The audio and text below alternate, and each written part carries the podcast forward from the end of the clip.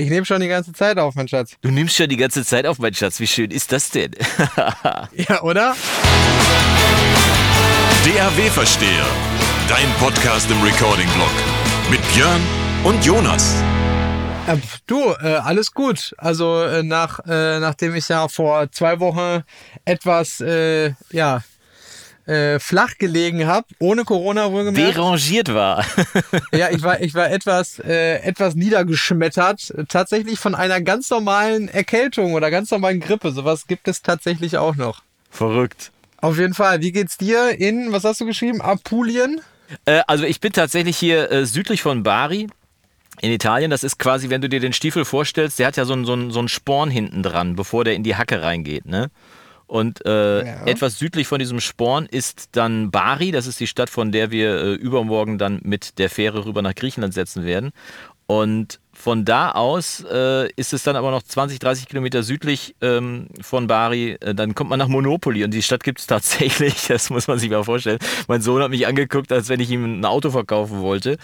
Äh, tatsächlich, äh, ja, Monopoly. Aber ich bin noch nicht ins Gefängnis gegangen.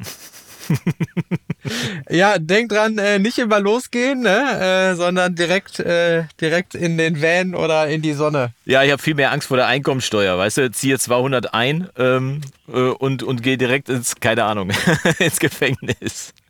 Ja, gibt es denn auch vier Bahnhöfe in, äh, in Monopoly? In Monopoly gibt es tatsächlich nur einen Bahnhof, aber es gibt einen fantastischen Campingplatz, auf dem wir gerade sind. Und äh, wir haben jetzt einige Campingplätze hier in Italien durch und dieses äh, äh ist äh, ja die Definition eines Campingplatzes in der Erinnerung an meine Jugend. Ich bin in meiner Jugend mal in Jugoslawien irgendwie, also im ehemaligen Jugoslawien campen gewesen. Und das war so ein, so ein wilder Campingplatz damals irgendwie, wo man eigentlich machen konnte, was man wollte. Die Toiletten waren auch nicht so besonders gut irgendwie. Und dies ist jetzt die moderne Variante von diesem Campingplatz. Also auch hier kann man fast alles machen, was man will. Wir stehen nahezu direkt am Meer. Wir haben eine kleine Mini-Bucht, die hier zum Campingplatz gehört. Die Sonne scheint, also zumindest bis heute Nachmittag um drei. Und äh, wir können einfach äh, ja, einen lieben Gott einen guten Mann sein lassen. Von daher ist es echt äh, mega hier im Süden. Das klingt äh, fantastisch. Das ist es auch, mein Bester. Wie ist es denn in Deutschland? Ich, ich och, also im, bei mir im Studio ist es trocken, wohl temperiert. Äh, du kennst das ja, die Altbau-Klimaanlage, die du ja in den kälteren Monaten sehr häufig bemängelt hast, äh, quasi hier, dass du frierst. Im Sommer ist das natürlich ein Vorteil. Absolut. Ähm, Ne, äh, das heißt, es ist ja eigentlich immer sehr angenehm, wobei man auch sagen muss, wir haben heute hier im Münsterland entspannte 17 Grad mit mhm. immer wieder aufkommenden äh, leichten äh, Nieselregen und einem schönen äh, grauen ähm, Himmel. Also es ist, äh, es ist wirklich wunderschön. Ich wünschte, du könntest es sehen. Ja, ich wünschte, ich müsste das nicht sehen. Ach so, muss ich ja auch gar nicht. Wie schön. Ja, wohl dem, äh, der äh, sich äh, mit einem Camper äh, in den Süden Europas abseilen kann im Sommer. Wir haben es tatsächlich gestern nochmal besprochen, meine Frau und ich. Dass, äh, Anna hatte den, äh, den Van ja gekauft vorletztes Jahr. Also schon in der Pandemie, aber vorletztes Jahr. Und da war ja äh, Krieg, äh, Inflation etc. pp. Der, war, der ganze Kram war ja noch gar nicht absehbar. Aber wir haben beide festgehalten, ähm, dass dieses doch noch nahezu antizyklische Kaufen von diesem Fahrzeug hier dazu geführt hat, dass wir jetzt einen haben und verhältnismäßig günstiger Urlaub machen können als Leute, die vielleicht jetzt in den Flieger steigen müssen, weil sie sonst nicht wegkommen. Ähm, also klar, ich meine, man kann auch auf Urlaub verzichten, auch das ist natürlich möglich, aber wenn man, wenn man die Lust nach dem Süden ver, verspürt, dann ist äh, der Campervan tatsächlich noch eine Variante, die auf jeden Fall bezahlbarer ist, als äh, jetzt noch eben einen Flieger zu buchen. Und äh, die Spritpreise hier sind auch naja, überschaubar möchte ich sagen. Wir schaffen es immer irgendwie unter 2 Euro für einen Diesel. Ich weiß nicht, wie es in Deutschland gerade aussieht.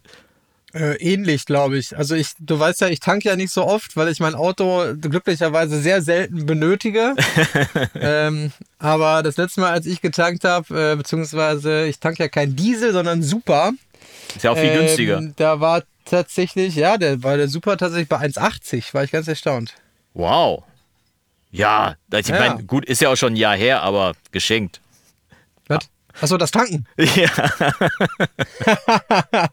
nee, so lange leider dann doch nicht. Verdammt. Da musst du jetzt, da musst du jetzt erstmal drüber nachdenken. Also das war ja, äh, Das ist, das ist dann der Nachteil äh, daran, wenn du nicht vor mir sitzt, dann verstehe ich deinen Sarkasmus und deine Ironie noch, äh, also noch häufiger nicht weißt du? ja, vielleicht müssen wir es ja dem geneigten Zuschauer oder Zuhörer auch vor allem äh, mal ein bisschen näher bringen, denn wir sitzen tatsächlich jetzt ungefähr 1300 Kilometer voneinander entfernt und haben trotzdem einen fantastischen Podcast zusammen. Mir nicht gegenüber, aber trotzdem zugeschaltet ist der fantastisch gut stilisierte, frisierte und äh, gut auf, besonders gut aufgelegte äh, Björn Schlüter aus dem schönen Holtweg im Münsterland, die goldenen Ohren des Münsterlandes. Ich freue mich auf jeden Fall, dass wir heute zusammengeschaltet sind, mein Lieber. Lieber Jonas, ich äh, bedanke mich äh, vielmals, auch wenn du leider äh, heute nicht äh, wie sonst üblich hier bist. Äh, ich vermisse vor allem natürlich deine Quarkbällchen. Yeah. Ich habe lange drüber nachgedacht, ob ich das sage, weil es klingt doch ein bisschen anzüglich, wenn man sagt deine Quarkbällchen. Aber ich, ich finde es okay.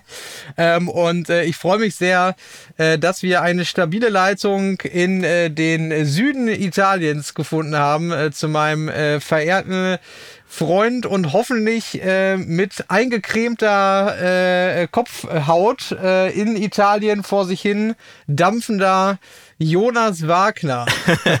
es ist faszinierend. Tatsächlich scheint mir die Sonne äh, nicht nur aus dem Hintern, sondern auch auf den Kopf, den ich mir auch äh, tüchtig rasiert und eingecremt habe, damit es, äh, ja, es hat halt trotzdem nicht geholfen irgendwie. Man muss hier doch sehr vorsichtig sein im Süden. Aber mir scheint die Sonne tatsächlich auch irgendwelche besonderen Musiken in den Kopf zu pusten. Ich sitze hier immer abends vor dem Van und habe meine kleine Gitarlele dabei. Das ist im Prinzip sowas wie so eine Kreuzung aus äh, Ukulele und und Gitarre. Also sechs Seiten, gestimmt wie eine Gitarre, aber eine Quart höher. Äh, also die, die E-Seite ist äh, dann eine A. Äh, Korrigiere mich, wenn das falsch ist, das ist eine Quarte, ne? Äh, ist richtig. Ja, genau. Richtig, ja. Also die, die eigentliche dicke E-Seite ist eine A und dann geht es halt entsprechend hoch wie bei einer ganz normalen Gitarre. Und dann sitze ich hier und spiele und da kommen mir ausgerechnet Sachen in den Kopf, die ich seit Jahren nicht mehr gespielt habe, weil sie mir wahrscheinlich in der Kühle der alten Heimat äh, nicht einfallen. Was weiß ich, wie Baila Baila oder der berühmte klassische italienische, äh, italienische Klassiker, von dem viele Leute glauben, er wäre ein spanisches Lied, Volare. Ähm, ah gut, mag vielleicht daran liegen, dass die, dass die Gypsy Kings den gespielt haben. Da haben die Leute das nicht getrennt gekriegt, dass man, äh, dass man Volare als italienisch bezeichnen müsste, auch wenn es von einer spanischen Band oder spanischsprachigen Band gesungen wird. Und äh, jetzt neulich kam wieder hinzu, weil ich ja bin auf dem Weg ja auf dem Weg nach Griechenland, kam jetzt auch wieder ein Schiff wird kommen dazu, dass ich jedes Jahr irgendwie versuche mir vorzunehmen, auf Griechisch zu spielen. Äh, das heißt, übersetzt heißt es eigentlich die Kinder von Piräus äh, Tapetia tu Pireu. Und jedes Jahr versuche ich wieder mir den Text zu merken und schaffe es wieder nicht, das gleichzeitig zu spielen auf der Gitarlele. Und, äh, aber ich werde nicht aufgeben. Vielleicht kann ich es schon im nächsten Podcast, wenn ich wieder zu Hause bin, einmal vortragen. Wie weit bist du denn von Barbados entfernt?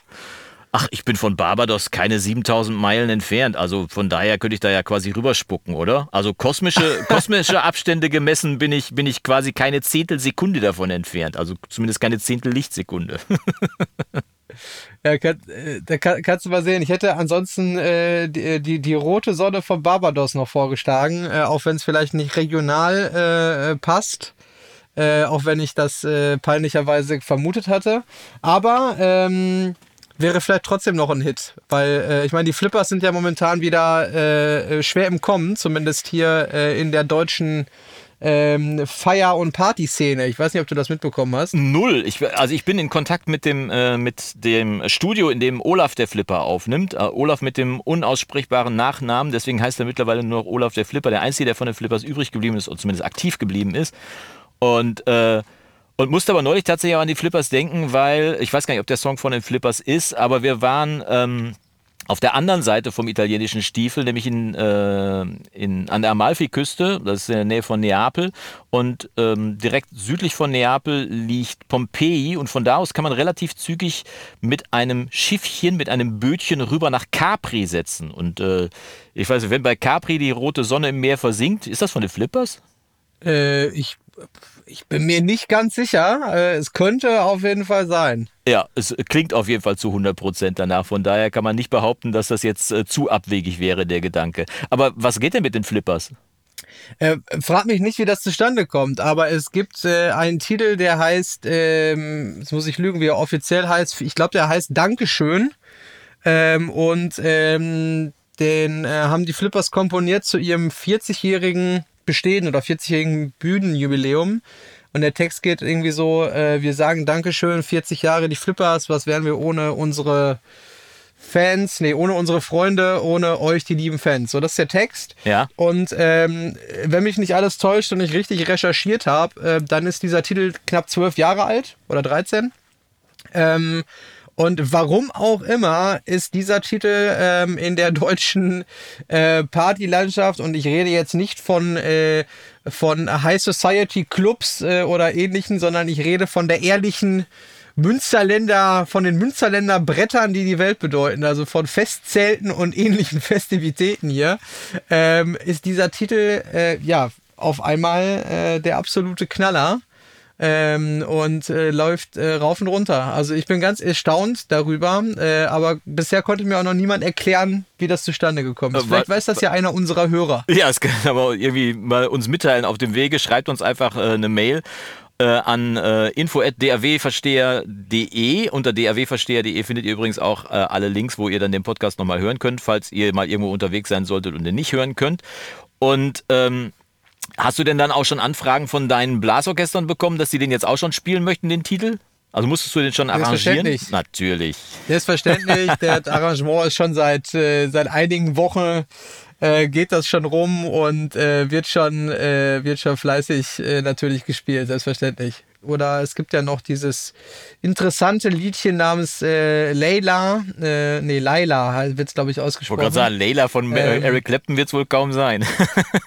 Ja, das wurde sich mal gewünscht. Könnt ihr Laila? Habe ich gesagt, ja, Layla können wir spielen. Das war's dann aber definitiv nicht.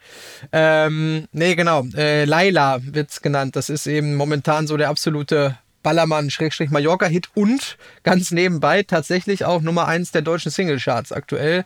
Das heißt, die meisten äh, unserer Podcast-Hörer werden den Titel vermutlich kennen, vermutlich schon mal gehört haben. Ähm, inhaltlich sehr kreativ, wie immer, ähm, aber eben sehr, sehr erfolgreich. Das heißt, äh, ein typischer Song, äh, wo vermutlich 50 Prozent der Hörer nicht zugeben, dass sie ihn toll finden.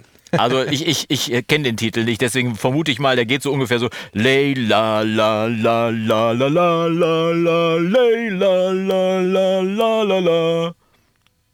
Ja, das ist schon, schon nah dran. Schon, schon sehr nah dran. also äh, der, der Text äh, lautet äh, tatsächlich, ich habe einen Puff und meine Puffmama oder Puffmutter heißt Laila, sie ist schöner, jünger, geiler. Ach Also, guck mal, es äh, gibt warst Dinge, die wollte ich gar nicht ein bisschen wissen. zu anspruchsvoll unterwegs. es gibt Dinge, die wollte ich gar nicht wissen. Okay, alles klar. Aber ähm, wenn, wenn ihr dann mit eurem Orchester auftritt, müsst ihr denn dann auch eine GEMA-Liste ausfüllen und die abgeben, die dann äh, der Veranstalter entsprechend dann äh, einreicht? Selbstverständlich, selbstverständlich. Äh, und wer macht, machst du das als Orchesterleiter? Gibt es da jemanden, der das organisiert vom Orchester? Irgendwie so ein Vorstandsvorsitzenden oder sonst was irgendwie? Oder ist das, fällt das auch in deinen Das, Bereich, äh, den du machst? Genau, das macht, das macht in der Regel äh, irgendjemand, der aufgrund äh, seiner Position im Vorstand oder im Orchester eben dafür zuständig ist. Im Re also unterschiedlich. Manchmal der die Noten wahrt, also der äh, die Person, die sich auch sonst um die um die Noten eben kümmert. Ähm, Ach, das gibt's auch. genau. Es gibt also wie Es beim Fußball gibt es so ein, so ein Zeugwart, dann gibt es auch einen Notenwart. Also jemand, der das, der die, der die Klamotten und die Noten unter seinen Fittichen hat. Es gibt einen Notenwart, es gibt einen äh, Instrumentenwart in der Regel, es gibt einen Bekleidungswart, äh, wenn es irgendwie eine, eine Uniform oder sowas dann gibt. Ja, selbstverständlich, das ist alles Gibt's auch eine äh, Rückennummer? Organisiert. Bitte? Gibt es auch eine Rückennummer wie beim Fußball? Nee, eine Rückennummer gibt's nicht, aber es gibt meistens auch einen Getränkewart. Das ist in vielen Orchestern auch eine sehr, sehr wichtige Aufgabe. Ja, weil vor allem, weil der die größte Kasse hat. Ja, ja, und die meiste Arbeit. Wohl wahr, okay, alles klar. Dann habe ich jetzt heute schon wieder viel gelernt. Und Leila ist also jetzt die Nummer eins in der, ja gut, das passt ja in die Sommermonate wahrscheinlich rein. Und wenn Nico Santos nicht schon wieder einen Hit abgeliefert hat, dann ist das halt jetzt die Nummer eins in Deutschland. Äh, Ich weiß jetzt nicht, ob ich das gut finden muss oder nicht, aber ich mache da einfach mal einen Strich drunter, weil äh, die Musik, die ich mache, finden ja auch nicht alle Leute gut. Von daher ist das ja très charmant. Ah, du, alles gut. Also jeder, jeder wie er da mag, äh, äh, äh, sag ich mal. Äh, ich bin da, ich bin da offen für alles. Jede Musik hat irgendwie seinen Platz und seinen Zeitpunkt. Ne? Also ähm, ich sag jetzt mal, ähm, man muss ja auch den Ballermann oder Mallorca oder oder was auch immer muss man ja nicht gut finden, muss man ja nicht hinfahren Nö. äh, wenn man oder hinfliegen, wenn man nicht möchte. Aber die Leute, die dahin wollen, äh, die sind dann eben schwer mit einem äh, Tempo 100 ähm, äh, Classic Rock äh, Song vielleicht zu begeistern, außer er heißt Highway to Hell.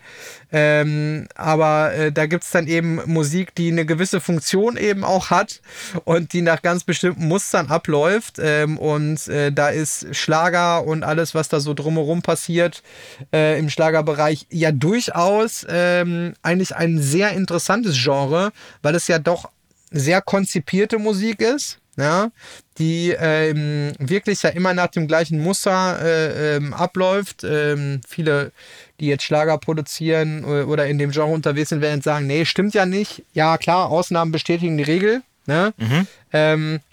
Ist natürlich richtig, aber das Interessante bei Schlager ist ja schon, dass ein gewisses Konzept eigentlich immer erfüllt wird. Ähm, und äh, deswegen funktioniert diese Musik eben an einem bestimmten Ort zu einer bestimmten Zeit eigentlich immer. Ich finde es aber so faszinierend, wenn ich dich an der Stelle unterbrechen darf. Dann, dann finde ich es trotzdem so faszinierend, dass extrem viele Leute versuchen, in diesem Schlagerbereich genau nach diesem Schema F erfolgreich zu werden. Ne? Also das ist ja eine, das ist ja eine Sparte, wo viele Leute glauben, hey, da kann ich relativ leicht erfolgreich erfolgreich werden, weil das Konzept der Musik, äh, der Texte und so weiter ist, ist bekannt. Ne? Also es muss auf jeden Fall äh, drei oder vier Stichwörter drin sein, je nachdem, wo du die Musik spielst. Sagen wir mal, auf dem Festzelt muss auf jeden Fall Sehnsucht, Liebe, äh, Sterne und, äh, und vielleicht noch ein Wort drin sein im Text und dann hast du im Prinzip schon äh, das, das Maggi für die Suppe schon drin. Und trotzdem äh, trifft man immer wieder unzählige Studios, die noch viel unzähligere Schlagerkünstler vertreten und trotzdem schaffen es wieder nur die oberen 0,1 Prozent. Also nicht viel mehr als im Rock oder im bei den DJs oder sonst was irgendwie. Das heißt, äh, vielleicht sind da mehr Leute unterwegs, aber erfolgreich werden trotzdem nur diejenigen, die die richtigen Connections haben. Würde ich in dem Fall sogar noch mehr unterschreiben, glaube ich, als in, in jedem anderen Genre, oder? Ich glaube, das tut sich im Unterm Strich nicht viel. Ich würde jetzt nicht sagen, dass es mehr Schlagerkünstler gibt als irgendwie äh, Rockbands oder so in Deutschland. Also viele, viele äh, laufen halt sehr, sehr weit unterm Radar. Ne? Mhm. Weil ich sag jetzt mal, äh, äh der Unterschied ist das soziale Gefüge wenn du jetzt, ich sag jetzt mal, äh, ohne, also bitte nicht falsch verstehen, irgendwie am anderen Ende der Leitung, also ich meine jetzt nicht bei dir, Jonas, sondern bei den Hörern. ich sag mal, so eine Band gibt es ja in verschiedenen Szenarien. Ich sag jetzt mal, so ein typisches Ding ist ja einfach, das sind irgendwie drei, vier, fünf, was auch immer, Kumpels, so, die treffen sich einmal die Woche, mhm. äh, spielen vielleicht Coversongs, ja, oder, oder komponieren halt ein bisschen, machen so ihre Songs. Äh, die trinken eine Kiste Bier, haben irgendwie drei Stunden irgendwie eine schöne Zeit, quatschen irgendwie, quatschen über ihre Arbeit, über ihr Leben, über ihre Familie, was auch immer. Und dann fahren wir alle nach Hause und irgendwie dreimal im Jahr gibt es halt im örtlichen, keine Ahnung, in der örtlichen Bar, Kneipe, Jugendhaus, Den was auch Gig. immer, genau. gibt es halt irgendwie einen Gig. Genau, das ist im Prinzip ja, die Altherrentruppe ähm, vom Fußball ohne Sport. Ja, ja, genau. Also einfach äh, Leute, die das aus Hobby machen, aus Spaß, die haben eine gute Zeit zusammen. Absolut legitim, ähm, ja, super. Und ne, die findest du natürlich nirgendwo. Also die, die stehen ja nicht in der Öffentlichkeit. Die versuchen ja nicht damit irgendwie ähm, Aufmerksamkeit zu bekommen. Irgendwie, die, die haben vermutlich keinen Instagram-Account oder so. Oder wenn sie einen haben, dann ist der vermutlich eher spärlich äh, gepflegt. Mhm. Äh, also es geht nicht darum, irgendwie Aufmerksamkeit, äh, Reichweite zu generieren, ja. Bekannter zu werden, sondern es geht einfach nur um, um die Sache an Spaß sich. Wie du schon gesagt Zeit. hast, wie der Altherrenfußball. Ja. Ne? Ähm, im Schlager ist es, glaube ich, ein bisschen anders, weil selbst jemand, der sagt, ich mache das aus Spaß, ich kenne auch äh, den einen oder anderen, der, der das ganz normal neben seinem Job irgendwie als Schlagersänger unterwegs ist, der vielleicht mal einen eigenen Song auch produziert hat oder produziert hat lassen, meistens eher, ähm, und der vielleicht irgendwie auf gewissen Veranstaltungen, was weiß ich, Firmenfeiern oder Schützenfesten oder Schlag mich tot unterwegs ist ähm, und da äh, ein bisschen singt und halt Party macht und die Leute animiert, ne, so das typische. Ähm, der, der jetzt auch keine großen Ambitionen hat, irgendwie mhm. bekannt zu werden, aber trotzdem hat dieser Mensch ja die Ambition, dass der Schützenverein hinter Tupfingen ihn aber trotzdem kennt und bucht. Ja, der will ja auch ja? gehört werden. Also äh, man macht Musik ja nicht einfach für die Schublade, sondern man will ja auch irgendwie gehört werden mit seinem Zeug, ne? Ja, ganz genau. Und deswegen glaube ich einfach, ist es so, dass in der Schlager oder in diesem ganzen Konstrukt, was man irgendwie zu Schlager, Partymusik so zählt, äh, die Leute zwangsläufig äh, immer mehr Reichweite, Öffentlichkeit haben wollen als einfach auch viele Bands, die einfach für sich als gute Zeit, als Hobby ähm, zusammen irgendwie im Proberaum oder in der Garage hocken und ein bisschen Mucke machen und ein Bierchen trinken oder so. Ne? Deswegen hat man den Eindruck, es gibt extrem viele äh, Künstler in dem Bereich, äh, ähm, die da, äh, ja, die da ein bisschen was abhaben wollen vom Kuchen, ähm, was auch definitiv so ist, aber ich glaube, rein prozentual unterm Strich sind es nicht mehr wie in, wie im Genre, großen, großen Genre Rock oder so. Ja, wahrscheinlich ist das prozentual genau das Gleiche. Ne? Also ich meine, klar, jeder möchte bei äh, früher bei MTV sein oder bei Top of the Pops äh, und, und äh, von den Schlagerleuten möchte natürlich auch jeder bei Florian Silbereisens großer Show sein oder wahlweise Carmen Nebel, falls es die Show noch gibt ähm, oder, oder sonst was irgendwie. Ich meine, der MDR ist da ja sehr stark in diesem deutschsprachigen Bereich, ne, was das angeht.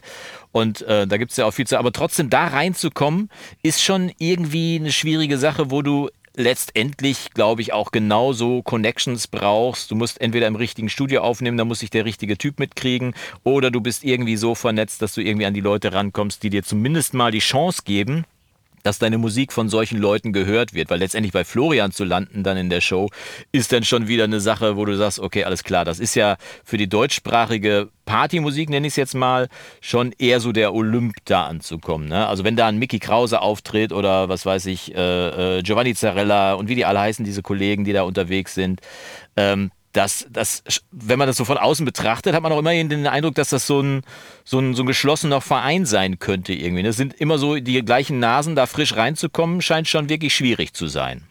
Ja, aber ich glaube, das ist auch da nicht, nicht einfacher oder schwieriger wie, wie in anderen Bereichen. Ne? Also wenn ich mir so diese, ähm, man könnte es ja fast so eine Deutsch-Pop-Mafia nennen, irgendwie. Also, ich sag mal, wenn, wenn du eine, eine Mauer rund um Berlin ziehen würdest, ja. äh, sage ich jetzt mal, ähm, dann hättest du auch ähm, am Ende ähm, oder was, was das hättest du, hast du ja so auch schon. Ne? Du dann hast, hast du ja 80 Prozent der deutschsprachigen Popmusik. Ja, also ist ja wirklich so, ne? Äh, da passiert halt nun mal extrem viel. Ich habe auch viele Künstler, mit denen ich arbeite, die auch irgendwie zumindest mal temporär oder so dann da in Berlin unterwegs waren, da äh, Songwriting ähm, äh, machen oder sowas. Ähm, jetzt gerade noch mit einem Künstler telefoniert, äh, für den ich arbeite, der aussagte, ich sag, boah, bei dir ist ja mega laut, was ist denn da los im Hintergrund? Ja, ich bin gerade in Berlin irgendwie, ich bin hier gerade in so einem Songwriting-Camp und so und ich hoffe, dass ich hier den nächsten Step machen kann und sowas. Äh, also da gibt es ganz, ganz viele Möglichkeiten, was natürlich für jemanden, der, keine Ahnung, äh, irgendwo äh, aus einer Stadt kommt, die jetzt nicht so kulturell beziehungsweise eben musikbusiness technisch weit vorne ist. Und da ist nun mal Berlin ganz, ganz weit vorne und dann kommt vielleicht mal irgendwann Hamburg. Ja, da hat sich äh, aber auch nicht viel geändert zu früher. Ne? Also es gab immer so ein Place to be, wo du sein musstest, wenn du da sein wolltest, wo zumindest die Chance besteht, dabei zu sein. Ne? London, äh, Hamburg, Köln, Berlin, auch München. München war ja auch äh, eine lange Zeit ein, ein, Hotspot, was das anging. Ich meine, Queen haben da unfassbar viel aufgenommen, Bowie in Berlin. Äh, aber ab von diesen großen Namen gab es ja immer diese ja, diese Schmelztiegel, in denen dann, in denen man einfach sein musste. Ne? Wenn du es schaffen wolltest, guck mal, ähm, Taylor Swift zum Beispiel, die wollte unbedingt erfolgreich werden, als, als junges Mädchen schon erfolgreich werden. Und tatsächlich hat sie es irgendwann geschafft, dass ihre Eltern mit ihr nach Nashville gezogen sind, weil sie gesagt hat, ich schaffe es nicht, wenn ich nicht nach Nashville gehe. Und sie sollte Recht ja. behalten. Ne? Ja, es ist genau das gleiche mit Berlin. Also äh, im Umkehrschluss, ne? Also ein wirklich ähm, ein guter Freund auch aus meiner Jugendzeit, äh, der hat in Münster, äh, Münster studiert, äh, Musikproduktion und, äh, und Keyboard, unter anderem beim, ähm, beim Henning Verlage. Mhm.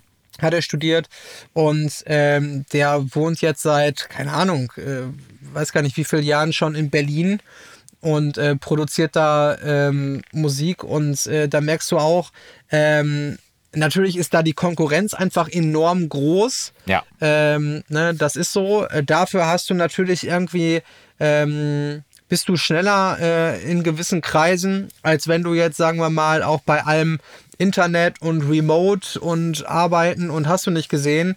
Äh, trotzdem musst du ja erstmal irgendwie reinkommen in die ganze, ähm, in die ganze Szene, ja. in dieses ganze, in dieses ganze Drehrad. Und ähm, das hilft schon enorm. Und der arbeitet mittlerweile wirklich an sehr, sehr spannenden Sachen auch. Ähm, mit äh, noch nicht so an den an den äh, Top Ten äh, Produktionen sage ich jetzt mal, aber an das was dann äh, so danach so kommt. Ja. Und äh, das ist immer ganz spannend. Ich quatsch leider viel zu selten mit ihm, weil er natürlich mega viel zu tun hat.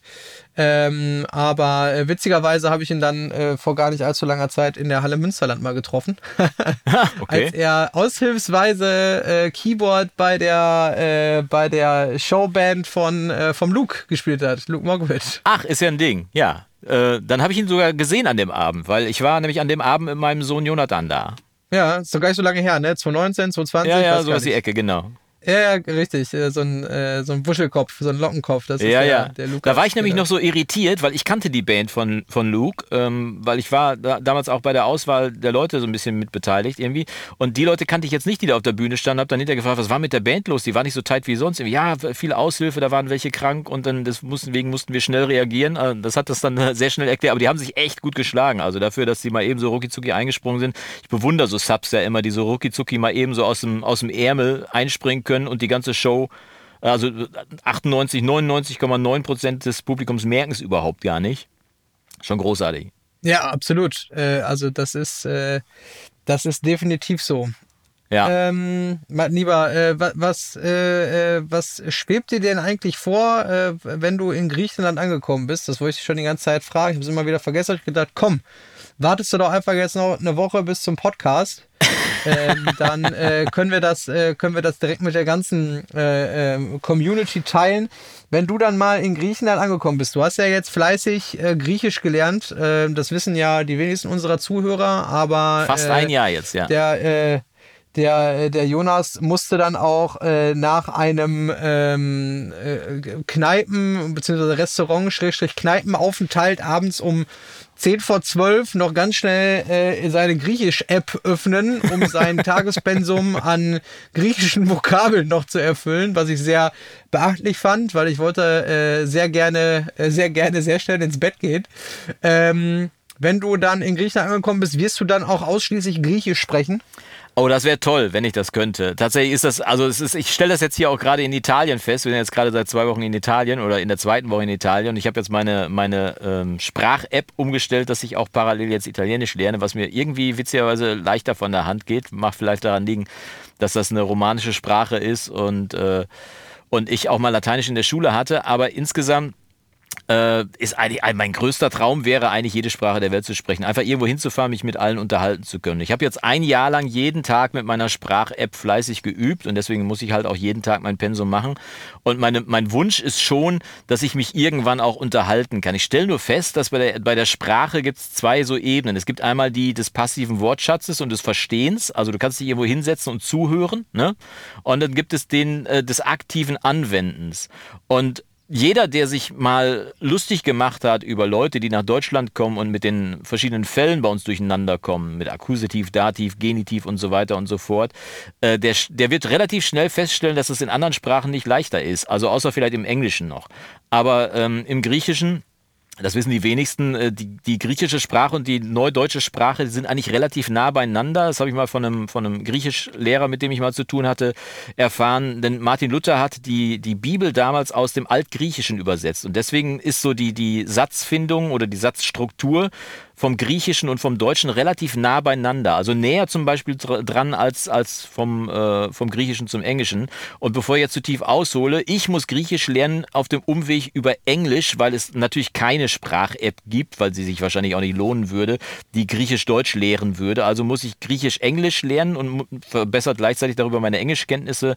Und zumindest Italienisch kann ich jetzt äh, Italienisch-Deutsch lernen. Aber mein Wunsch wäre tatsächlich, um darauf zurückzukommen, dass ich mich da unterhalten kann. Aber ich glaube, dieses Jahr ist es noch so, dass ich versuche mich zu unterhalten, mehr Rade brechen, also mit der örtlichen Bäckersfrau oder mit dem Metzger oder mit äh, unseren Freunden, wo wir unterkommen jedes Jahr.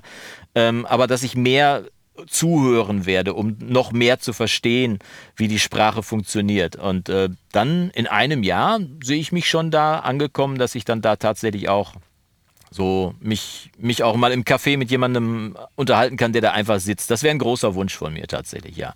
Und um jetzt auf den Urlaub Kann zu ich mir kommen, gar nicht vorstellen. dass Ich ich kann mir gar nicht vorstellen, dass du, dass du, dass du mehr zuhören willst als reden. Das entspricht ja eigentlich gar nicht deinem Naturell. Wie kommst du denn darauf? ich, ich weiß jetzt, weiß jetzt nicht, äh, wie, ich, wie ich darauf komme. Also äh, ich kann, ich kann dir eine Geschichte Erfahrung. erzählen. Ich kann dir eine Geschichte erzählen. Ich habe äh, tatsächlich, ich, ich versuche ja schon seit längerem Griechisch zu lernen. So strukturiert mache ich das jetzt seit einem Jahr, ne?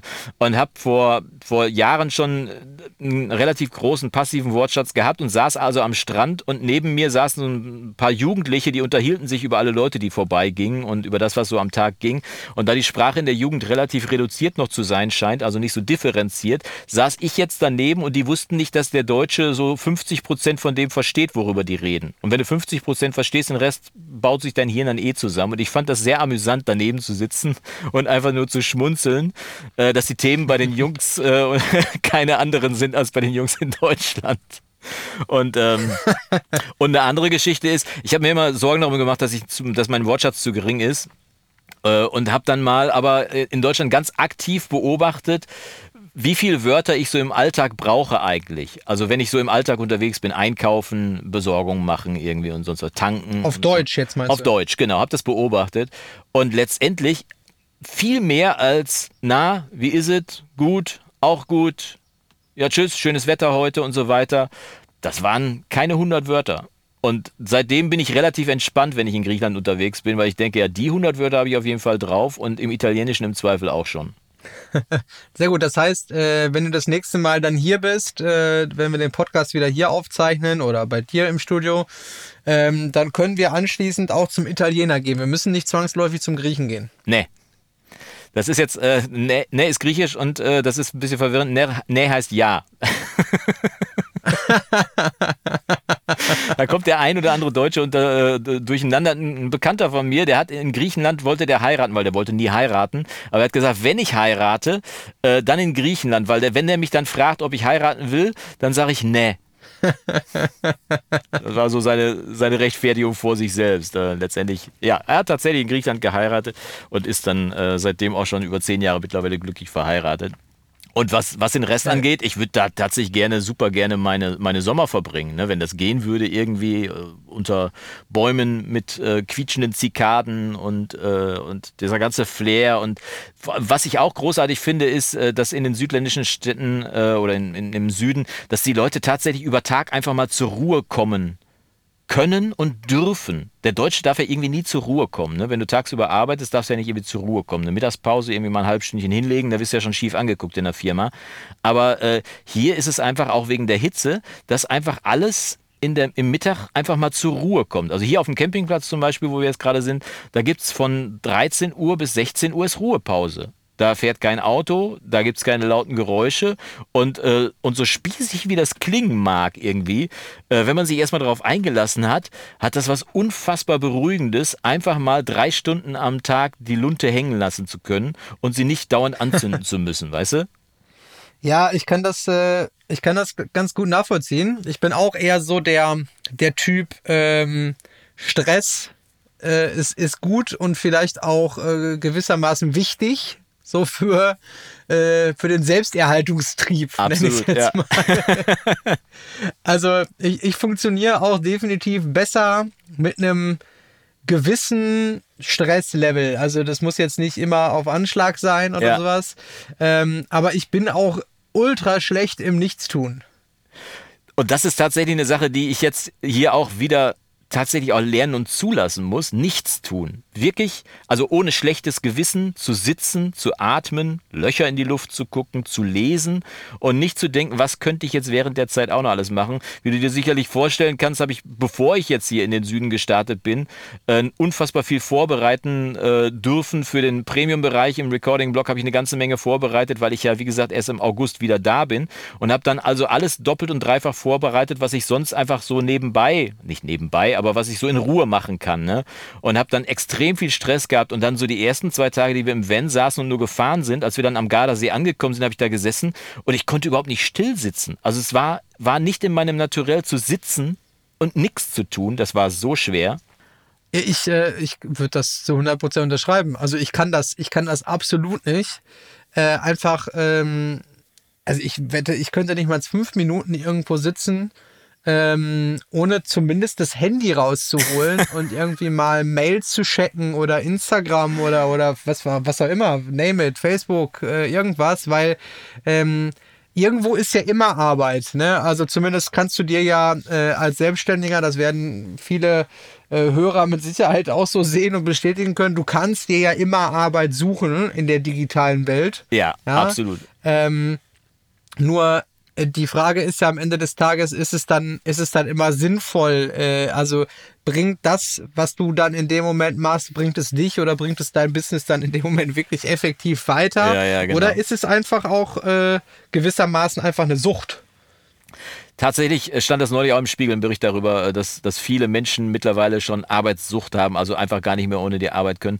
Aber meine gute Freundin Gabi Köster sagte mal irgendwann, das Gute an der Arbeit ist, die ist ja morgen auch noch da. Also die läuft ja nicht weg. Ne? Das heißt also, es ist, mhm. äh, ist auch durchaus mal legitim zu sagen, nö, heute mal nicht. Und der Tag des Herrn, kann man jetzt darüber streiten, ob das jetzt sinnvoll ist, ob das von der Kirche verordnet ist oder sonst was irgendwie, aber mal einen Tag nichts zu tun, ist vielleicht gar nicht so verkehrt, das zuzulassen. Ne? Und äh, ich habe da, hab dafür mich so eine kleine Übung entwickelt, wenn ich beim Arzt bin. Ich bin jetzt über 50, also bin ich ein bisschen häufiger beim Arzt, einfach nur zum Checken. Aber wenn ich beim Arzt bin, mich zu zwingen, nicht das Handy rauszuholen und stattdessen entweder Löcher in die Luft zu gucken oder die Leute zu beobachten, wie lange dies aushalten, äh, rumzusitzen, bis sie zum Handy greifen. Das mache ich, mach ich mittlerweile mit großer Freude überall, wo ich Leute sehe, die sich einfach mal irgendwo hinsetzen, was weiß ich, Café, äh, eine Parkbank oder sonst was irgendwie.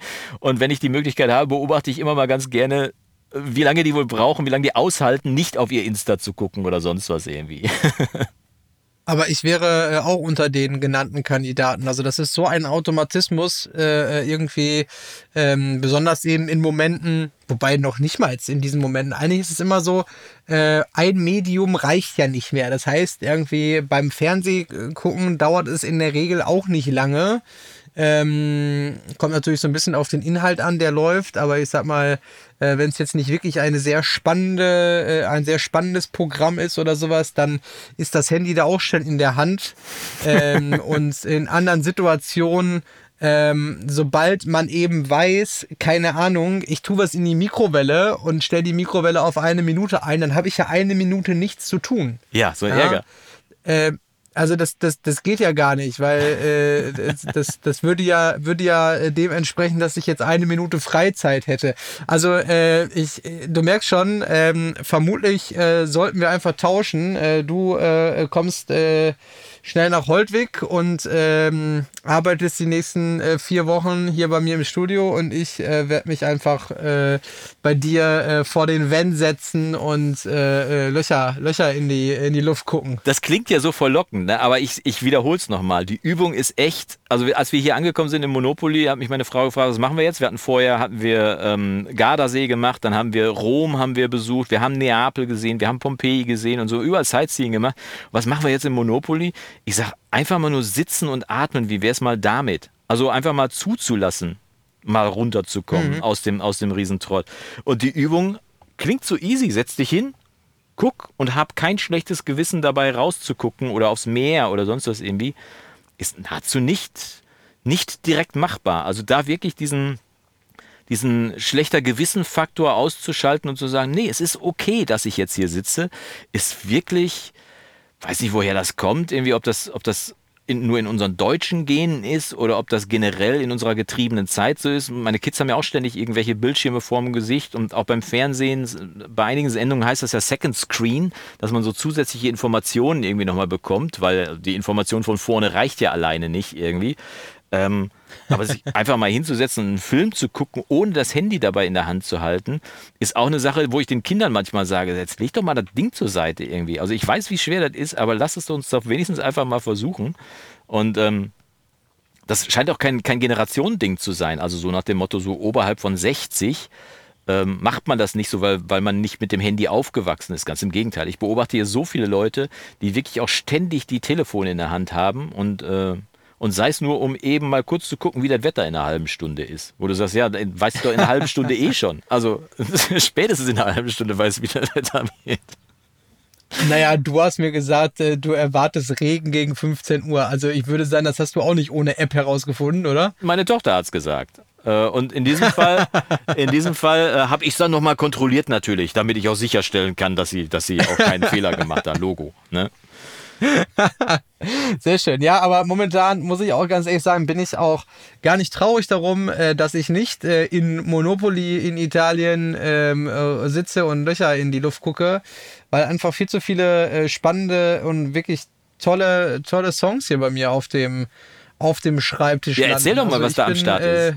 Was da so am Start ist. Also ich habe ähm, tatsächlich ähm, ein super äh, diverses Programm irgendwie jetzt diese Woche bisher gehabt. Also ich hatte von ja, Hard Rock, äh, würde ich es jetzt mal nennen. Äh, ganz, ganz, äh, ganz spannend. Äh, zwei Songs äh, von einer Band namens äh, Bourbon Bastards. Mir sehr gut gefallen. Der Name, also so richtig schöner, klassischer, ja, Classic, Schrägstrich, Hard Rock, äh, kann man, kann man äh, irgendwie nicht so ganz genau definieren. Das war toll. Dann äh, ein Album für ähm, einen ähm, englischen, ähm, äh, also ja, Rapper, so kann man es nennen, ist so ein bisschen Rap meets äh, RB, äh, so ein bisschen, äh, also aus äh, UK. Ähm, habe ich gemacht Anfang der Woche, sehr, sehr spannend. Ähm, dann habe ich nach relativ langer Zeit, also ich würde jetzt sagen, ich hatte bestimmt zwei, drei Monate keine elektronische Musik mehr. Okay. Äh, also so richtig, so richtig elektronische Musik im klassischen Sinne. Ähm, tatsächlich äh, zwei Techno-Tracks gemacht, was sehr spannend war, ähm, weil ähm, ich nenne da jetzt mal keine Details.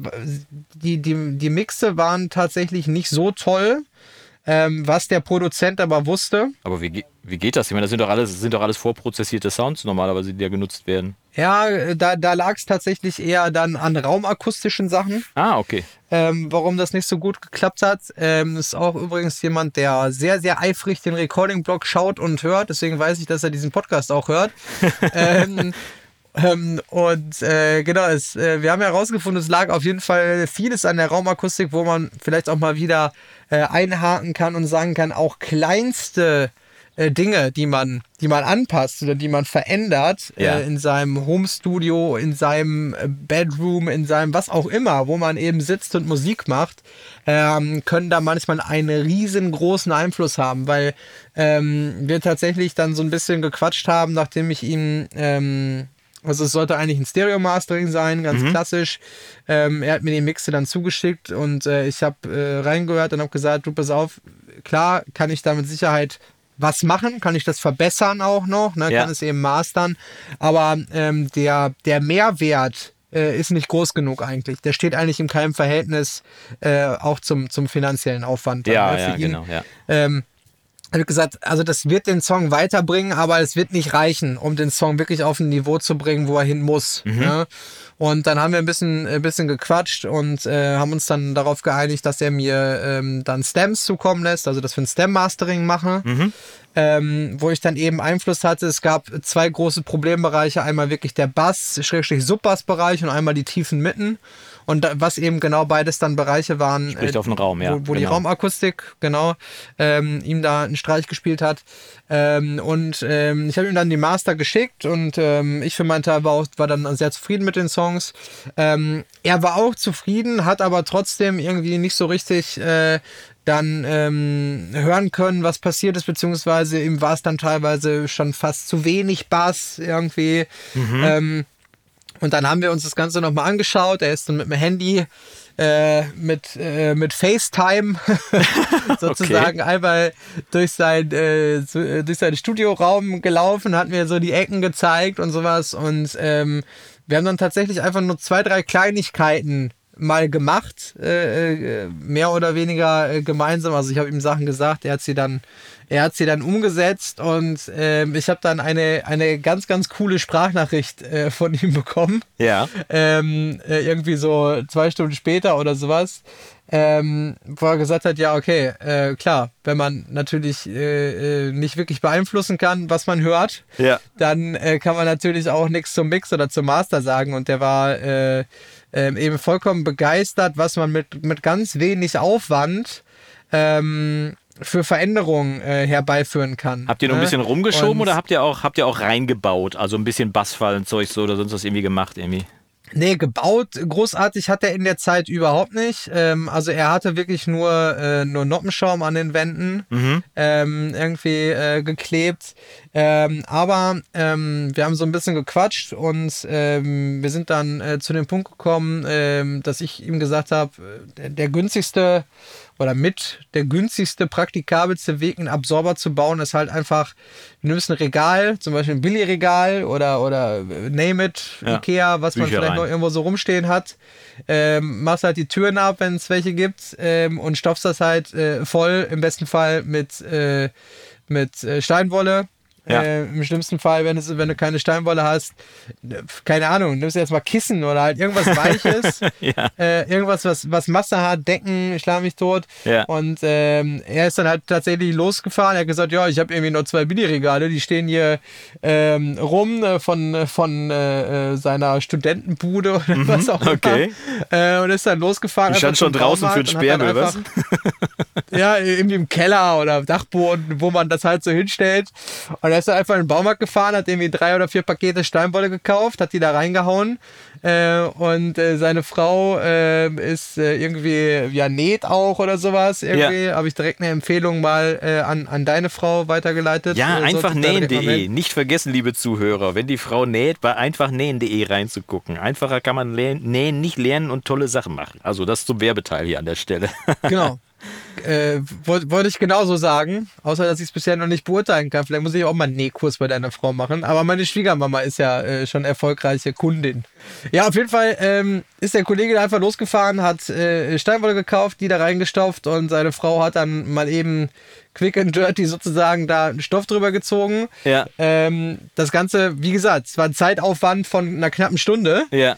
Ähm, äh, oder sowas, äh, weil zwei Stunden später hat er mir dann schon äh, diese Sprachnachricht geschickt und ähm, wir haben die Boxen halt ein bisschen anders aufgestellt. Er hat diese zwei Billy-Regale ähm, hingestellt und er hat einfach deutlich leiser abgehört. Ja. Ähm, ne? Auch das also hilft, ja. nicht mit, mit äh, äh, äh, Pegel auf Anschlag irgendwie äh, äh, 90, 95 äh, dB äh, äh, oder höher, sondern ich habe gesagt, mach einfach mal äh, ähm, dein Interface, zieh das einfach mal ein kleines bisschen weiter runter, Ja.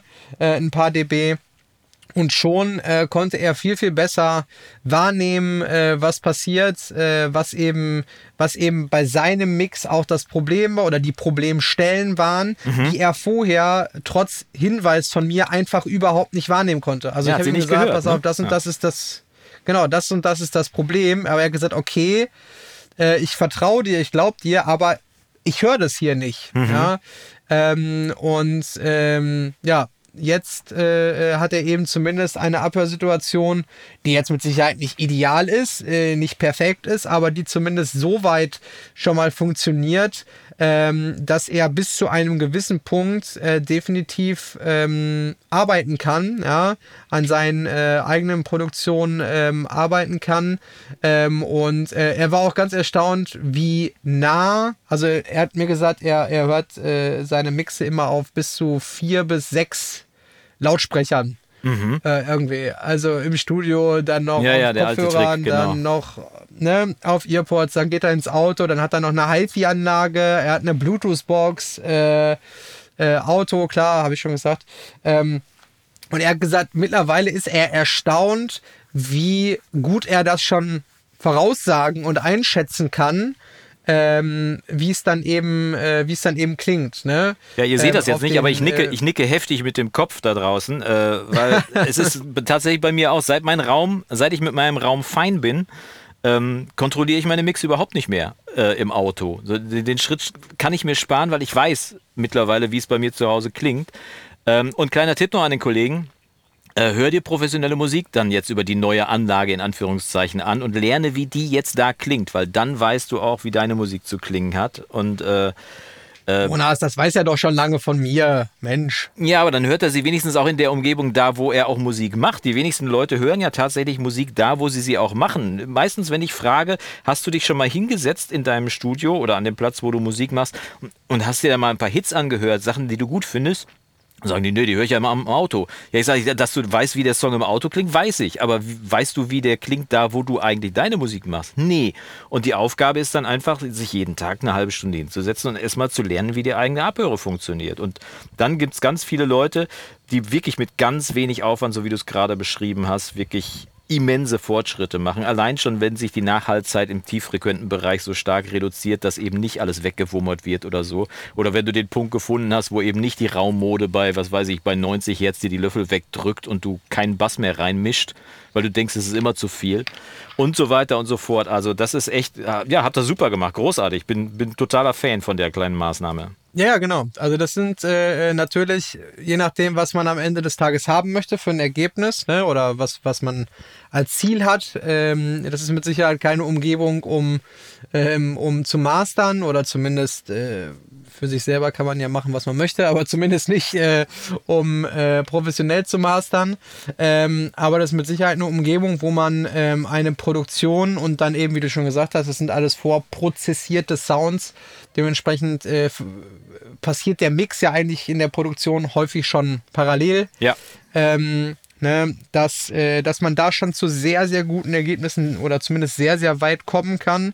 Äh, weil letzten Endes geht es ja bei vielen geht es ja gar nicht um die letzten 10 Prozent. Ne? Das klingt jetzt auch ein bisschen doof ähm, oder, oder vielleicht ein bisschen von oben herab oder so, aber bei vielen geht es ja gar nicht um die letzten 10 Prozent rauszuholen, Nein. sondern ähm, bei vielen geht es ja darum, überhaupt erstmal ein, ein stabiles, ein funktionierendes Konstrukt ähm, sprich einen balancierten Mix äh, hinzubekommen. Da reden wir ja noch gar nicht über, über Feintuning, über Automation, über äh, den Unterschied zwischen dem 1176 von Waves und dem von Universal Audio, sondern da geht es ja dann einfach nur darum, ähm, überhaupt erstmal ähm, ja, diese, diese Basis, dieses Fundament zu legen für all das, was da hinten mein, noch passiert. Mein Freund Uwe hat mal gesagt auf die Frage, was willst du eigentlich erreichen? Ich habe ihm die Frage gestellt, was willst du eigentlich mit deiner Musik? Und er sagte, ich will, dass meine Musik einfach nur tageslichttauglich wird, dass ich sie vorzeigen kann. Und da haben wir zwei Jahre ja. dran gearbeitet und äh, neulich hat das, äh, der ist jetzt zum zweiten Mal schon beim Hofa-Contest dabei und reicht seinen Song da ein und kriegt auch gute Kritiken und ist jetzt selbst auch so selbstbewusst, dass er sagt, nee, jetzt ist meine Musik tageslichttauglich. Und wenn ich mir Mixe von vor zwei Jahren anhören, dann war ich sowohl musikalisch als auch mixtechnisch noch lange nicht da, wo ich heute bin. Ähm, und diesen, diesen Satz, dass meine Musik tageslichttauglich wird, den habe ich mir gemerkt, weil den finde ich großartig, weil das ist jetzt nicht irgendwie, ich will ein Welthit schreiben oder ich will äh, äh, den, den, äh, den zweiten, zweitbesten Clapton Coversong der Welt machen. Nein, ich will, dass sie tageslichttauglich ist. Dass ich mich nicht schämen muss, wenn ich sie auf einer fremden Anlage vorstelle, wenn ich sie bei irgendjemandem im Auto spiele oder sonst was irgendwie mache. Das darum geht's. Und das finde ich, ja, das ist ein hehres Ziel und auf jeden Fall immer erreichenswert. Ja, jeder startet ja an einem anderen Punkt. Ne? Jeder hat ein anderes Ziel, jeder hat eine andere Idee, jeder hat ein anderes Ideal. Äh, äh, wonach, er, wonach er vielleicht auch strebt. Ähm, aber ähm, das, was du gesagt hast, Tageslicht tauglich machen, ist auf jeden Fall immer Step 1 für jemanden, der, der sich ausprobiert oder der anfängt. Ähm, und jemand anders hat vielleicht das Ziel, ähm, naja, langfristig kommerziellen Erfolg auch mit Musik zu haben, das ist natürlich eine komplett andere Herangehensweise in dem Moment ja. ähm, dann eben auch ist. Ne? Also klar, als, als Songwriter oder, oder, oder was auch immer, nochmal wieder was anderes, als wenn jemand jetzt sagt, ich möchte gerne äh, hauptberuflich äh, äh, Musik mastern. Dann hast du wieder eine andere Voraussetzung, die du, ähm, die du an deinen Raum, an, an deine ganze Abhörumgebung natürlich haben solltest, haben musst. Mhm. Ne? Ähm, aber im Zweifel ähm, alles, alles, was, naja, wenn du es jetzt nicht beruflich, nicht kommerziell verfolgst, alles, was erstmal deine eigene Musik, die du ja dann im Zweifel produzieren oder aufnehmen wirst zu Hause, was deine eigene, dein eigenes Projekt besser macht ähm, und nicht irgendwie 25.000 Euro kostet, sollte man auf jeden Fall tun. Ja, und wenn es nur darum geht, irgendwie, äh, ich sage jetzt mal, für einen Huni ein bisschen Steinwolle zu kaufen oder was auch immer das gekostet hat, ja. oder vielleicht, äh, äh, keine Ahnung, sich mal äh, äh, ein Messmikrofon zu kaufen äh, oder äh, zumindest mal äh, sich mit dem theoretischen Wissen eines, äh, eines Dreiecks für die Abhörsituation oder, äh, oder sowas zu beschäftigen. Das sind ja alles Dinge, die, das ist keine Atomphysik. Ja, das Wissen ist überall kostenlos zu finden. Da gibt es sehr fundierte Quellen. Ja, wenn ich da an den, an den äh, Markus Bertram äh, B-Akustik denke, der auch sehr viele äh, Videos oder in sehr vielen Videos bei YouTube auch ähm, darüber erzählt, wie man eben mit mehr oder weniger DIY-Mitteln dann ähm, ja, Ergebnisse erzielen kann äh, im Homestudio ja, oder bei sich zu Hause. Äh, all diese Ressourcen, genau wie wenn Jonas erklärt, äh, keine Ahnung, wie man Vocals besser in den Mix integriert. Äh, Im Recording-Blog gibt es ja auch andere Ressourcen, ähm, die man nutzen kann, ähm, als Grundvoraussetzung dafür, überhaupt zu hören, was man überhaupt verändert, äh, wenn man irgendwo dran dreht oder wenn man vielleicht auch irgendeinen Tipp oder Trick aus dem Recording-Blog äh, von, von uns beiden oder von dir dann irgendwie anwendet. Ne? Ja, das, das, das, das Ding ist, ja, das Ding ist aber, also man muss wirklich darauf achten, es gibt ja zwei, zwei Welten. Ne? Es gibt die eine, dass du dich mit der Thema, genau das, was du gerade gesagt hast, dass man sich mit dem Thema auseinandersetzt, sich das theoretische Wissen aneignet, sich damit auseinandersetzt, auch mal seinen Raum misst und das, das kostet ja alles Zeit. Ne? Und da gibt es auf der anderen Seite diese Instant, mit diesem Klick wird alles besser Lösung, äh, die dir die Plugins, äh, was weiß ich, Sonarworks und so weiter alle versprechen, was natürlich bis zu einem gewissen Grad gut funktioniert. Sonarworks auf dem Kopfhörer sicherlich okay, ne? aber äh, viele Leute glauben, dass sie ohne dieses Wissen auch zum Ziel kommen können. Und mein Tipp ist immer nur, Leute, vertraut dem nicht. Setzt euch intensiv damit auseinander, damit ihr wisst, was ihr tut und warum ihr es tut. Und dann habt ihr auch den großen Vorteil, dass ihr dann später, wenn irgendwas nicht funktioniert, erkennt, warum etwas nicht funktioniert. Ne? Und man muss einfach Zeit mitbringen und das nimmt dir quasi keiner aus der Hand. Man kann sich mit Leuten wie dir, Björn, oder mit mir auseinandersetzen und das dann äh, interaktiv dann herausfinden und erarbeiten oder auch mit Leuten wie Markus Bertram zum Beispiel interaktiv herausarbeiten, äh, was immer eine gute Investition ist, definitiv. Ähm, und da ist das Geld auch immer gut angelegt, weil die Zeit, die du da quasi bezahlst, aber mit, mit Geld aufwertest, das holst du hinten raus zehnmal wieder rein, weil du viel schneller zielgerichtete Arbeit, das ist genau das, was du gerade gesagt hast, Emil, dass, äh, dass man wirklich endlich hört, was man da macht. Und dann werden deine Mixer auch besser. Dann kannst du den nächsten Schritt machen. Das ist quasi, als wenn du auf dem Golfplatz stehst und, äh, und bis zu einem gewissen Grad kommst mit deinem Holzschläger und dann irgendwann feststellst, hm, warum schlägt der denn mit dem Carbonschläger deutlich weiter? Ähm, vielleicht muss man sich einfach mal mit der, mit der Physik auseinandersetzen und auch mit der, mit der Technik auseinandersetzen und irgendwann kommt dann auch ein Gerät um die Ecke, mit dem man das dann auch benutzen kann und umsetzen kann. Eine Sache wollte ich noch erzählen mit deinem äh, Kollegen da in äh, Berlin, was du gerade gesagt hast, ne? der da hingeht und seine äh, um, um in Songwriting-Camps teilzunehmen, um dann äh, für sich besser zu werden mit seinen Songs und so weiter. Ich habe mal einen Tipp gelesen, der hieß, wenn du erfolgreich werden willst mit deinen Songs, dann äh, verabschiede dich davon, sie selber zu singen. Weil äh, Hintergrund ist, äh, dass man, wenn man Sachen macht, dass man, äh, dass man sie natürlich nur erfolgreich macht, wenn man sie zu 100% macht. Wenn du also Songwriter sein willst, dann werd Songwriter. Wenn du Texter werden willst, werd Texter oder werd Singer, werd, werd Songwriter und Texter.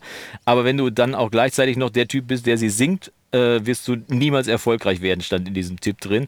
Und irgendwie habe ich lange darüber nachgedacht und festgestellt, ja, ich glaube, der hat tatsächlich recht. Also wenn ich noch glaube, dass ich mit meinen eigenen Songs selber als Jonas Wagner irgendwie erfolgreich werde, davon kann ich mich verabschieden. Aber ein großes Kompliment wäre es schon mal, wenn ich einen guten Song schreibe und den zumindest jemand anders schon mal singen würde. Das wäre doch schon mal was. Liebe Leute, ich würde sagen, das war doch das perfekte äh, Wort zum Sonntag. Ganz genau, äh, wo so alle, aus wo, wo alle äh, nochmal drüber nachdenken können, äh, was sie denn jetzt äh, in ihrem, äh, in ihrer One-Man-Band, in ihrem äh, One-Man-Projekt alles sein wollen. Oder genau. was nicht. Jo Jonas wird heute auf jeden Fall derjenige sein, der äh, noch bis äh, 16 Uhr sich die Ruhe antut äh, und Löcher in die Luft guckt. Danach schreibe ich noch eben drei Welttipps. Genau, das kommt ja dann im Anschluss, aber denkt dran, bis 16 Uhr äh, noch die Übung, einfach Löcher in die Luft gucken. Ich werde äh, noch bis äh, circa 19 Uhr einfach im Studio sitzen. Auch gut, auch gut. Und werde fantastische Musik äh, mastern, worauf ich mich freue. Ähm, natürlich, wenn ihr das äh, hört, ist es nicht Sonntag, also doch, Nee, stopp. Nee, also wenn ihr das hört, ist Sonntag und wenn, wenn wir das sagen, ist es nicht Sonntag. Ähm, Jetzt bist du schon wieder mit Sonntags, der Zeit durcheinander äh, gekommen, du Heini. ja, also, also sonntags von 13 bis 16 Uhr muss Jonas natürlich was tun im Monopoly. Ne? Äh, denkt dran, die Schlossallee muss gefegt werden. Ähm, aber ich werde Sonntag zwischen 13 und 16 Uhr auch nicht im Studio sitzen. Deswegen äh, wünsche ich äh, euch äh, draußen an den Empfangsgeräten jetzt einen äh, wunderschönen ähm, ich glaube, laut Wettervorhersage, habe ich in der App nachgeguckt, ja, ja. sonnigen äh, Sonntag und ja, die letzten Worte heute natürlich aus dem schönen Süditalien. Ja, so ist es, denn ich werde jetzt gleich hier, wenn ich äh, die weitere Stunde offline mit Björn gesprochen habe, erstmal ein altes Klaus Lager Album rausholen und mir den Song Monopoly nochmal anhören. Dir und euch wünsche ich auf jeden Fall viel Spaß. Wir sehen und hören uns die Tage wieder hier im, äh, im äh, Recording-Blog und bis dahin wünschen äh, Björn und ich euch alles Gute. Die DRW-Versteher verabschieden sich für zwei Wochen und wir sehen und hören uns die Tage wieder. Bis dann, tschüss Gün. Ciao. DRW-Versteher, dein Podcast im Recording-Blog mit Björn und Jonas.